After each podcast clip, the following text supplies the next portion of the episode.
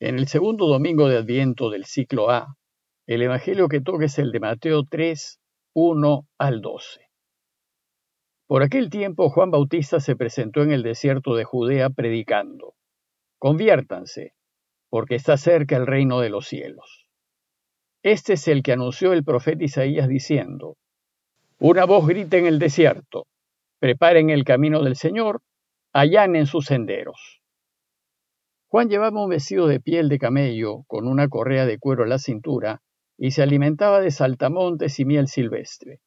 Y acudía a él toda la gente de Jerusalén, de Judea y del valle del Jordán, confesaban sus pecados y él los bautizaba en el Jordán.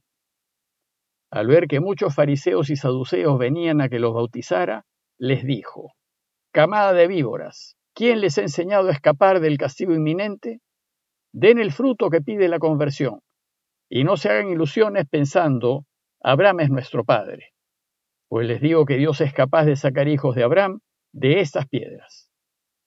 Ya toque el hacha la base de los árboles, y el árbol que no da buen fruto será talado y echado al fuego. Yo los bautizo con agua para que se conviertan, pero el que viene detrás de mí puede más que yo y no merezco ni llevarle las sandalias. Él los bautizará con Espíritu Santo y fuego. Él tiene el bieldo en la mano, aventará su parva, reunirá su trigo en el granero y quemará la paja en una hoguera que no se apaga. En este segundo domingo de Adviento, la Iglesia nos invita a meditar en un nuevo tema, en esta preparación progresiva que tiene lugar en Adviento. Y el tema de esta segunda semana es, el Señor en cualquier momento llegará. La proximidad de la llegada del Mesías rodea a esta segunda semana de Adviento con un halo de esperanza, la cercanía. Y se trata de una esperanza que va a ir creciendo con la inmediatez de su venida y que hoy desarrolla en detalle el Evangelio de Mateo. Entonces el evangelista inicia su relato contándonos acerca de la predicación de Juan el Bautista. Y nos dice que el Bautista, el precursor del Mesías, se presentó en el desierto de Judea predicando, conviértanse, porque está cerca el reino de los cielos. El desierto de Judea queda al este de Jerusalén, a unos 30 kilómetros de la ciudad, y se encuentra atravesado por el río Jordán, ya pronto a desembocar en el Mar Muerto. Y salvo el verde que hay a ambos lados del río, el resto del territorio es de una enorme aridez. Bueno, pues según la tradición, el Bautista vivía en el desierto y enseñaba en el desierto. Es decir, vivía como los hombres del desierto, como los nómadas. Dice Mateo que llevaba un vestido de piel de camello, con una correa de cuero a la cintura y se alimentaba de saltamontes y miel silvestre. Pero Mateo, más que contarnos que Juan era un hombre del desierto, busca describirnos a una zeta, a un místico, a uno cuyo alimento esencial es Dios y por tanto que depende solo de Dios. Ahora bien, el centro del mensaje de Juan era, conviértanse, porque se acerca el reino de los cielos. Decir reino de los cielos es lo mismo que decir reino de Dios. Pues sucede que los judíos consideraban una irreverencia mencionar el nombre Dios. Y como Mateo fue judío y escribió para judíos convertidos al cristianismo, con el fin de no ofender la sensibilidad judía, va a usar un eufemismo, y en lugar de nombrar a Dios, habla de cielos. Pero es lo mismo. El asunto es que el llamado de Juan es a convertirnos, y esto significa cambiar la dirección de nuestras vidas. Significa estar viviendo nuestras vidas según los valores del mundo, que son ganar y tener, a cualquier precio, aunque seamos injustos y faltemos a la verdad. Y de repente, decidir cambiar radicalmente y empezar a vivir según los valores del reino, que son la verdad, la justicia y la vida, a cualquier precio, aunque perdamos. Juan nos hace este llamado a la conversión porque se acerca el reinado de Dios. Y como el Mesías vendrá en cualquier momento, tenemos que cambiar pronto de vida y estar preparados para su venida. Después Mateo pasa a explicarnos por qué debemos hacerle caso a Juan. En primer lugar, nos dice, citando a Isaías 43, que Juan es aquel que anunció el profeta Isaías diciendo, una voz grita en el desierto, preparen el camino del Señor, allanen sus senderos.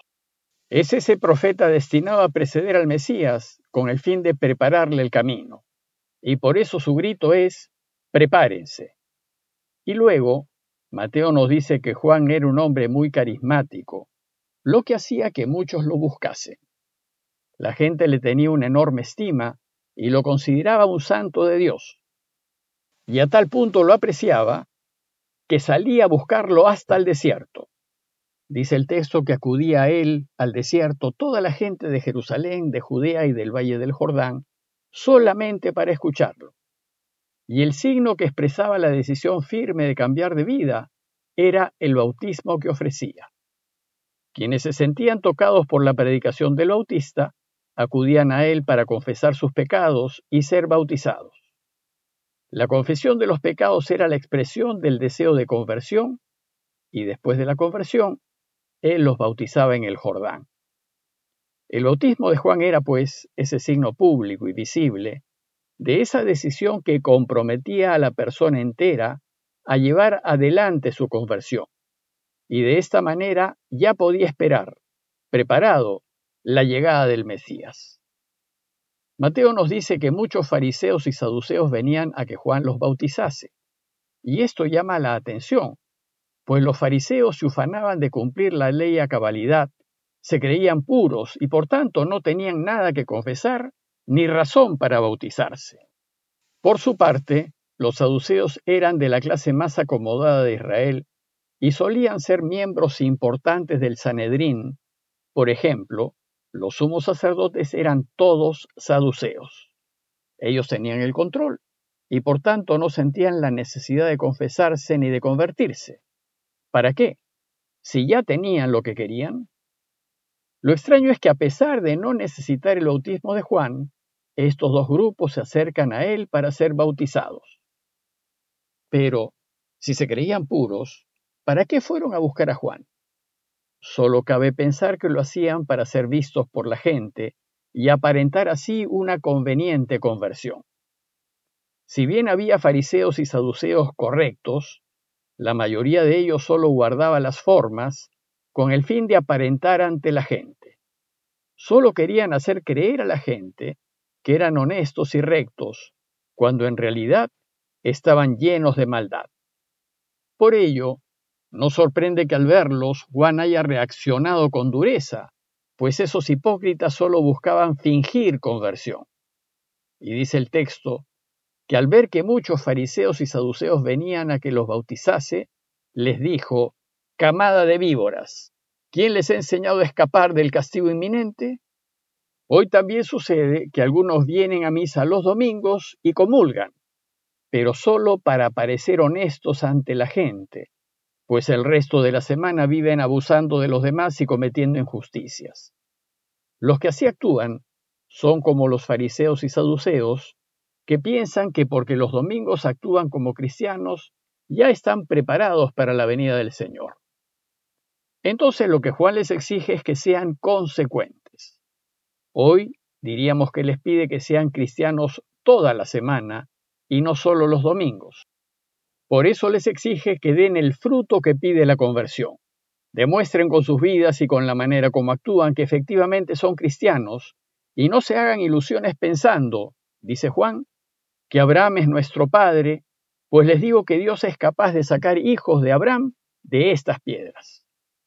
Pues conocer o estar cerca de una persona santa no da crédito alguno. Ante Dios, cada uno responde por sí mismo. Ellos tienen que demostrar con hechos, con buenos frutos, que son hijos de Abraham. Por eso Juan concluye diciéndoles, ya toque el hacha a la base de los árboles, y el árbol que no da buen fruto será talado y echado al fuego. Es decir, ya el Mesías se acerca, y tan cerca les dice, que viene detrás de mí, y cuando venga, sus obras quedarán expuestas al mundo. Y si no hay fruto de buenas obras, tendrán que asumir las consecuencias. Por eso es importante convertirse y cambiar de vida cuanto antes.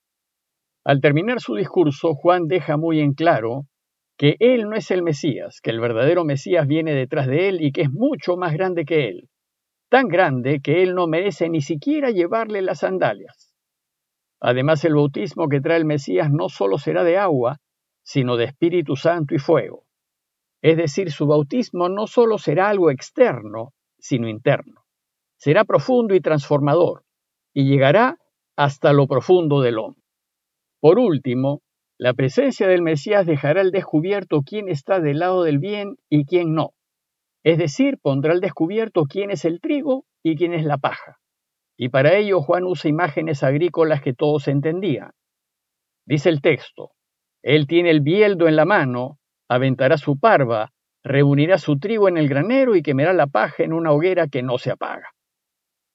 Se llama parva al grano agrupado en montículos listo para ser trillado y separado y bieldo era una especie de tenedor de madera que se usaba para aventar la parva al viento y separar el trigo de la paja. Bueno, pues el Mesías cuando venga separará el grano de la paja, guardará el grano en sus graneros y la paja que no sirve será quemada al fuego. Como conclusión, los invito a considerar que en este tiempo de Adviento la Iglesia nos invita a estar preparados, a convertirnos a ser trigo, y a dar los frutos que pide la conversión. Es decir, estamos invitados a cambiar de vida y a vivir según el camino cristiano, porque el Señor llegará pronto y su venida lo pondrá todo al descubierto. Por tanto, convirtámonos en trigo, de forma que podamos dar vida a otros, para que cuando llegue nos encuentre listos y así vivamos para siempre. Parroquia de Fátima, Miraflores, Lima.